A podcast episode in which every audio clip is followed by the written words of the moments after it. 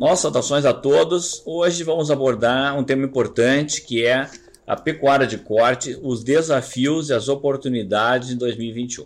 Começando pelas oportunidades. Primeiro ponto: os preços devem seguir sustentados do boi gordo em níveis elevados. A gente teve uma grande retenção de fêmeas em 2020 para garantir a produção de bezerros. Então, a oferta enxuta ao longo desse ano todo e também no ano que vem. A produção de carne bovina no Brasil deverá crescer 3 a 4% no ano que vem, contra uma queda de 1 a 2% que estamos estimando para este ano.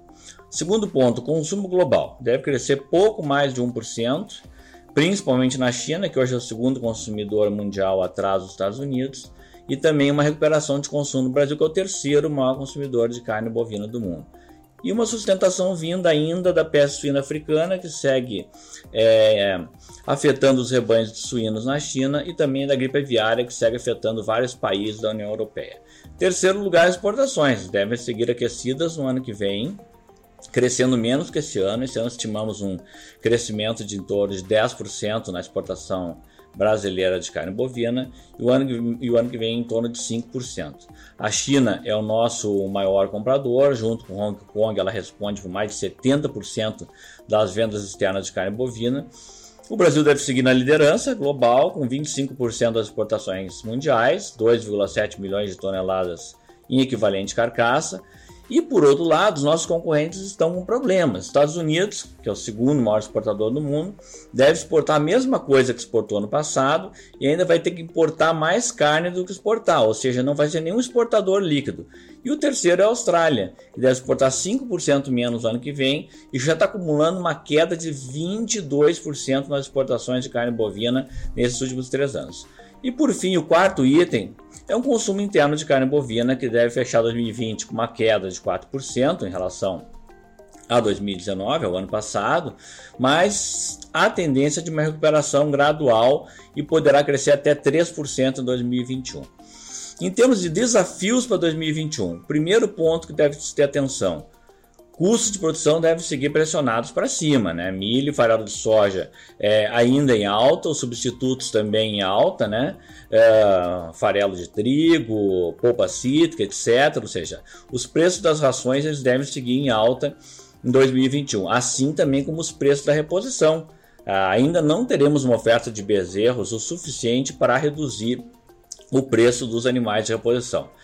Uh, se o dólar seguir em queda, como está ocorrendo agora nesse final de 2020, a pressão de alta sobre os custos das ações ela pode perder força. Né? Agora, nesse mês de, ao, mês, ao longo do mês de novembro, a gente viu é, uma, uma pequena queda na média dos preços do milho e também na média dos preços do farelo de soja no Brasil. Se persistir essa queda do dólar, então isso pode ser transferido como um preço mais baixo para os principais ingredientes das rações da pecuária de corte.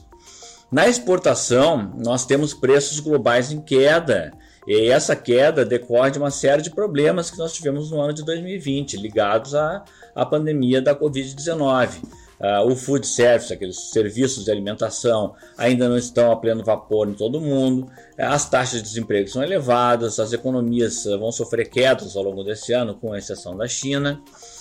A partir da segunda metade do ano, a demanda por parte da China também pode começar a perder fôlego, estão começando a melhorar a reposição dos seus rebanhos é, de suínos e também de frango.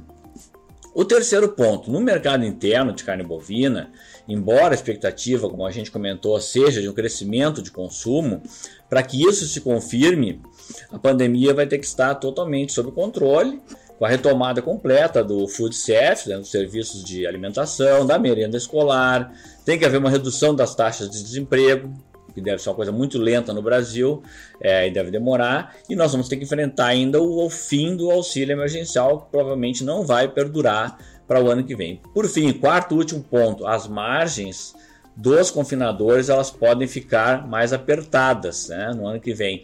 Se os preços do boi ficarem abaixo da média, em 2021 e com as rações e os preços de reposição ainda elevados. Então isso pode levar a uma situação complicada também para os confinadores.